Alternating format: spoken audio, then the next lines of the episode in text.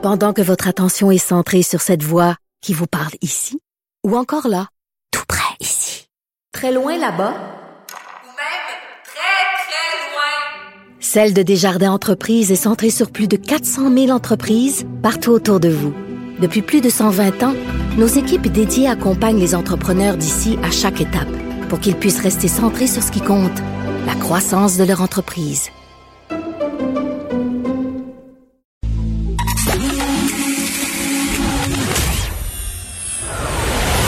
Pierre Nantel. Curieux, sympathique, informé. Pierre Nantel. Cube Radio. Bon matin tout le monde. Bon jeudi 10 juin. Je ne sais pas si vous êtes comme des tas de gens qui sont allés dehors voir l'éclipse, mais les images qu'on voit en tout cas à la télévision sont vraiment fascinantes. Un vrai croissant de lune, mais c'est un croissant de soleil parce que c'est la lune qui fait l'ombre au soleil. C'est vraiment exceptionnel. Maud, je sais pas si tu n'as pas eu la chance de le voir comme moi, on est arrivé trop tôt. Ben, je, on dirait que je, je, non, je la voyais pas bien bien. Puis euh, en auto, c'était un petit peu dangereux de me revirer de bord la tête puis de, de regarder derrière moi. Fait que, puis on dirait que j'étais comme mon Dieu, j'ai pas les lunettes appropriées, je peux pas regarder ça directement. Ben, il y a pas grand monde qui a les lunettes appropriées entre toi et moi là. Ben, ben ça, c'est encore drôle. Je voyais beaucoup de gens sur, euh, je passe par Notre-Dame quand mm-hmm. j'arrive, euh, quand j'arrive sur l'île de Montréal, puis tout le long, pratiquement là où il y avait des, des espaces aménagés là un petit peu plus verts, il y avait des gens qui étaient là puis qui observaient l'éclipse. Euh, qui avait des, lunettes d'une autre époque. Ouais, des espèces de lunettes euh, spéciales ou encore, il y a des petites boîtes aussi qu'on peut faire, d'autres qui avaient leur euh, leur appareil comme un télescope et tout ça. Puis j'en ai vu même dans mon coin à Terrebonne en partant. Puis ben je trouvais ça le fun de voir les gens comme se, se rassembler. Il y en ben avait pas énormément, mais tu sais pour voir ce phénomène-là parce que c'est quand même fascinant. donc la lune qui vient cacher une partie du soleil ici, qui nous laisse voir un, croissant. Puis ailleurs au Québec, le plus dans le nord, puis en Ontario aussi là dans le nord de l'Ontario où on peut voir vraiment euh, seulement un anneau autour euh, autour du soleil là, puisque la lune euh, le cache. Puis c'est visible un petit peu partout dans le monde là, si vous regardez par exemple à CNN on en parlait tantôt les médias du côté de l'Europe aussi en parlent mais eux le, le croissant est un petit peu moins beau mettons. Mais, mais, mais, c'est vrai que pour une fois qu'on a les meilleurs croissants qu'en Europe oh c'est bien dit.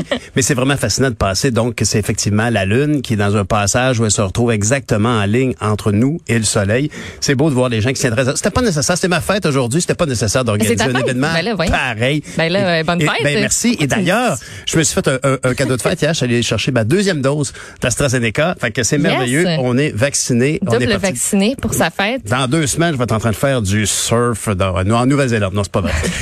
Et puis, ben écoute, euh, par contre, bon, on peut se réjouir de ce qui se passe actuellement, mais euh, hier, donc, encore un événement qu'on soupçonne être un féminicide. Ça serait le 12e au Québec. Exactement. Donc, ça s'est roulé à contre-cœur en Montérégie, le 12e féminicide de l'année. Lisette Corbeil, femme de 56 ans, qui a été tuée par son ex-conjoint David Joly.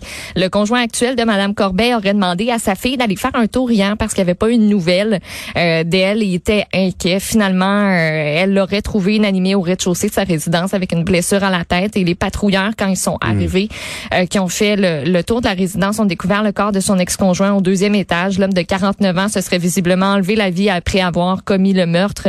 Euh, il y a une demande qui avait été faite à la par la police locale récemment pour lui interdire euh, d'utiliser une arme à feu. Euh, lui travaillait là, dans une association là, par rapport à chasse et pêche.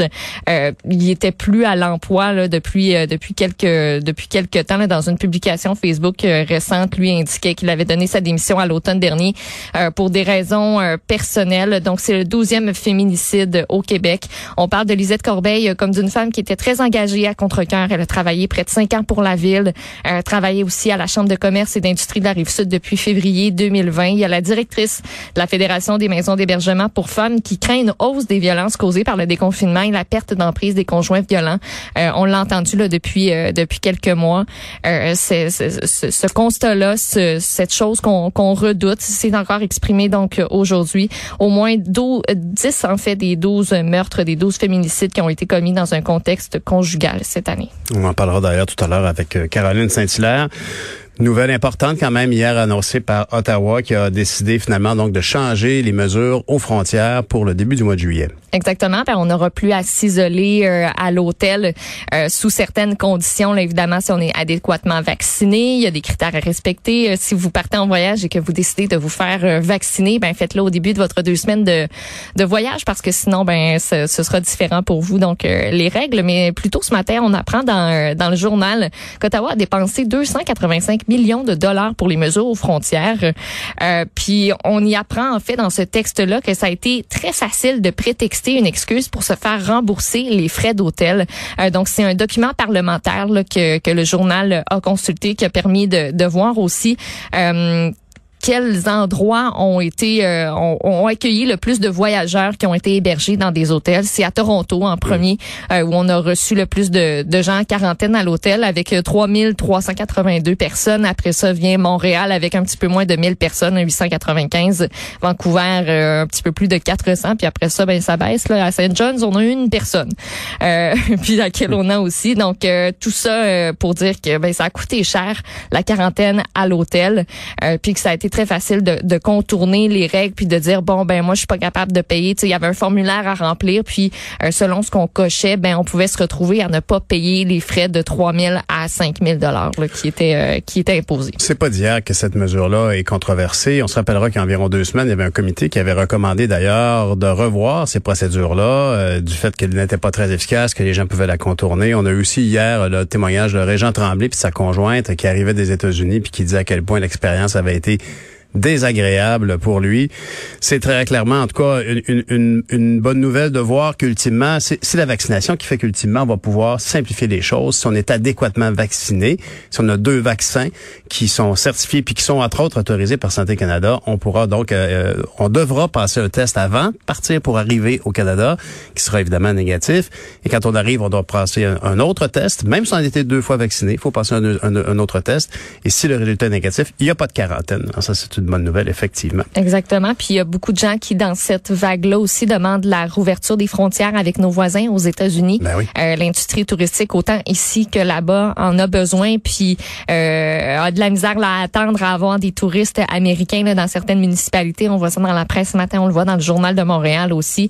Euh, C'est le temps de rouvrir la frontière entre le Canada et les États-Unis. Il y a de nombreux, euh, nombreux aussi groupes euh, de gens d'affaires qui, euh, qui plaident pour ça parce qu'à date, ben, ça serait fermé jusqu'au 21 juin puis est-ce que le 22, ben, on pourrait rouvrir? On sait toujours pas. Effectivement. Ben, D'ailleurs, on avait eu, on a fait une entrevue euh, il, y a, pas si longtemps avec euh, une, dame qui gérait un motel à Old Orchard Beach, qui disait à quel point pour eux c'était un drame de pas avoir la clientèle québécoise.